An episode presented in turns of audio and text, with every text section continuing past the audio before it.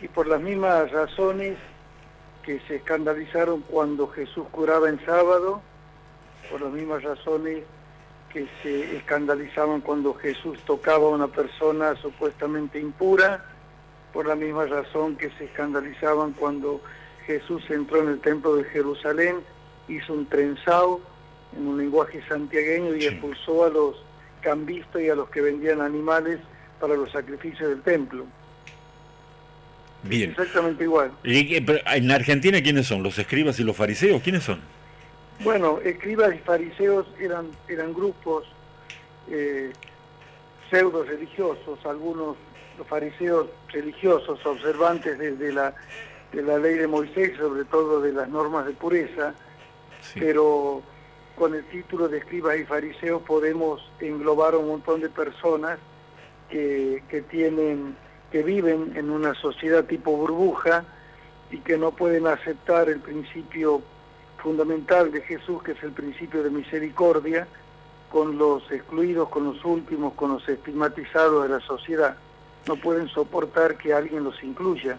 Por eso lo mataron a Jesús y por eso cualquier persona, más allá de la religión, que proponga la inclusión, que proponga unir a la humanidad, descubrir que todos somos iguales ante Dios para los creyentes y ante la ley para los que creemos en la democracia, se van a molestar, desde Adán y Eva hasta el final de los tiempos.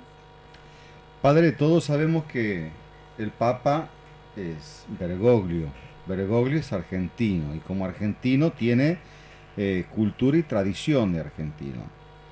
No me parece casual que haya dicho lo que dijo en el momento que lo dijo, porque, a ver, en el sentido de oportunidad política puertas adentro del Vaticano, si él quería generar algún tipo de ruido, lo logró, para tapar otros ruidos más graves, como por ejemplo, perdió hace poco su mano derecha, uno de los cardenales principales, este, por negocios eh, inmobiliarios oscuros con dineros de la iglesia.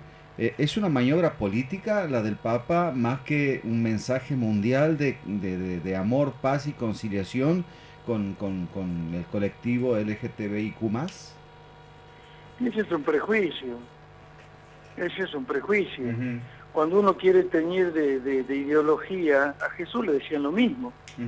Cuando uno quiere teñir con, con esquemas ideológicos, la búsqueda de la verdad y sobre todo en lo que tiene que ver con la dignidad de las personas, este, bueno, va a apelar a cualquier tipo de, discursos que, desacrediten o que invaliden esa búsqueda de la verdad y de la dignidad del ser humano.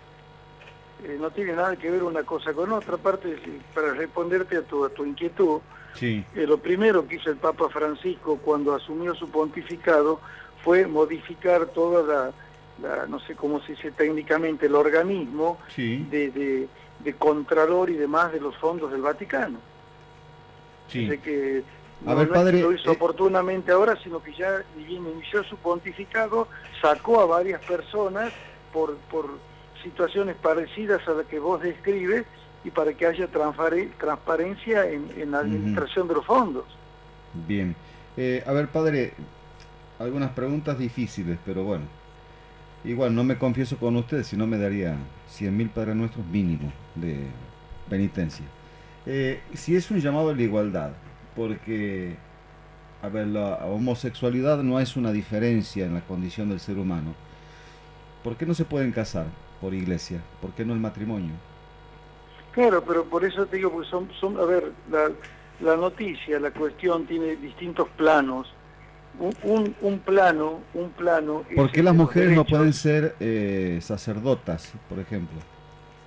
Bueno, por eso te, si me dejas te respondo. Sí, por favor. Son distintos planos en la reflexión.